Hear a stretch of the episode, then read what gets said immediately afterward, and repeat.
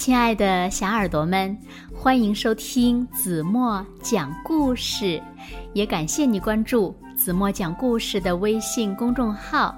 我是子墨姐姐。今天是六一儿童节，在这里呢，子墨首先要祝所有的小朋友们节日快乐。小朋友们，你们喜欢吃棒棒糖吗？有一个。糖巫婆，她呀就特别喜欢棒棒糖。她不但喜欢棒棒糖，她还喜欢用棒棒糖去玩弄其他人。直到有一天呀，糖巫婆出事了。那到底是怎么回事呢？让我们一起来听今天的绘本故事。故事的名字叫《糖巫婆》。和超级棒棒糖，小耳朵准备好了吗？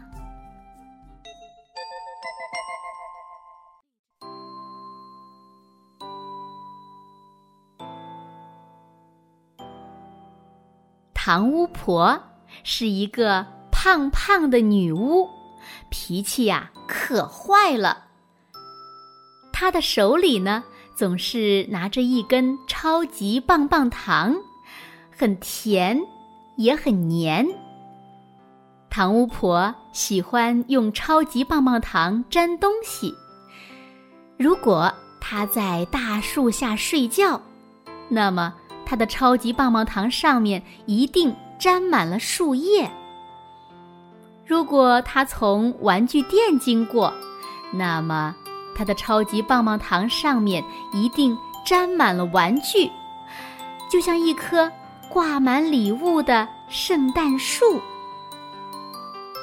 有一个穿着花裙子的小女孩，蹦蹦跳跳的从糖巫婆家门口经过，脸上带着甜甜的笑。糖巫婆。看见小姑娘甜甜的笑脸，很不舒服地说：“我不要看到这个女孩。世界上只有我糖巫婆才应该是甜的。”于是，糖巫婆用超级棒棒糖粘住了小姑娘的花裙子，把小姑娘举到高高的半空中。可怜的小姑娘。在风里舞动着手脚，拼命的挣扎。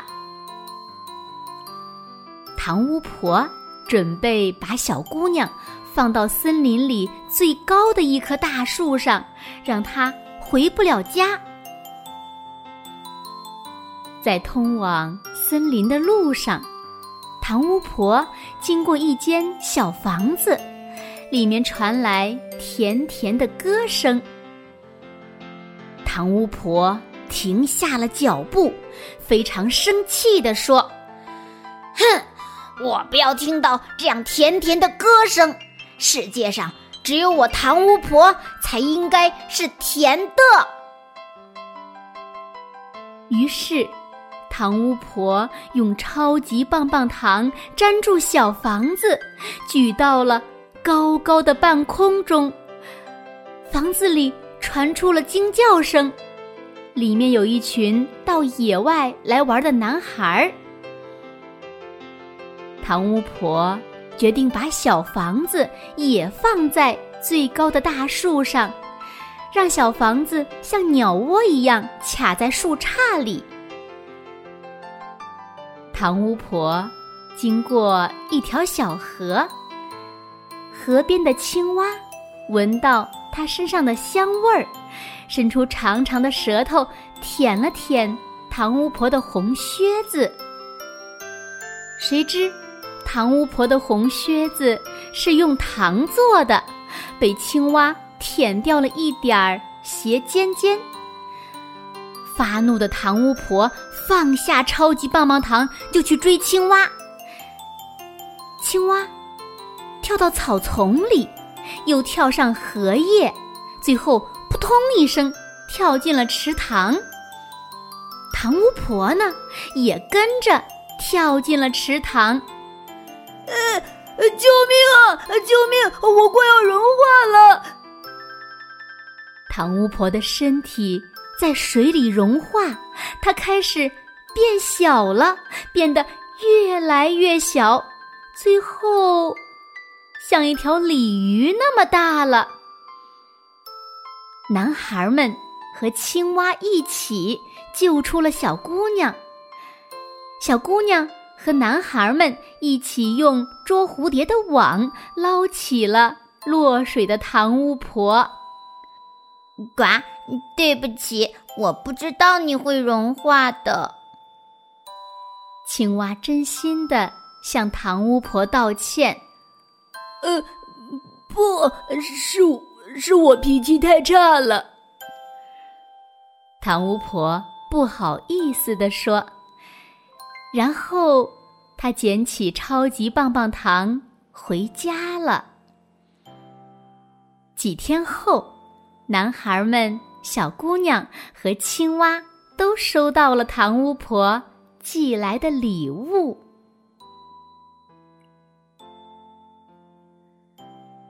好了，亲爱的小耳朵们，今天的故事呀，子墨就为大家讲到这里了。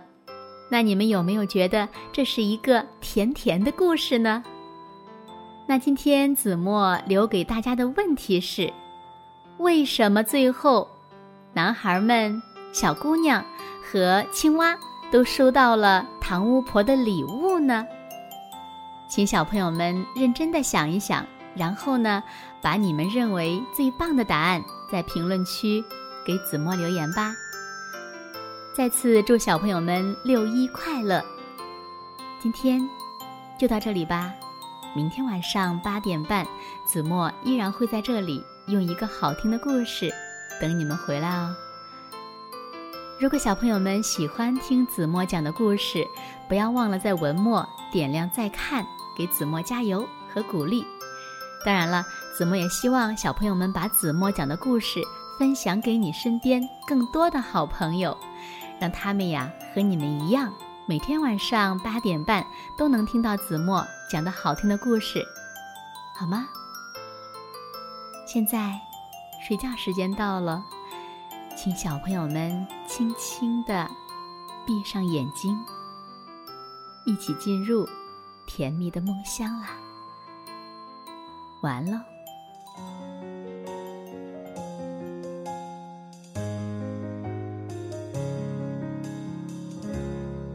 给我金色的童年，画出碧海和蓝天。太阳公公，月亮姐姐，我们笑得那么甜。给我金色的童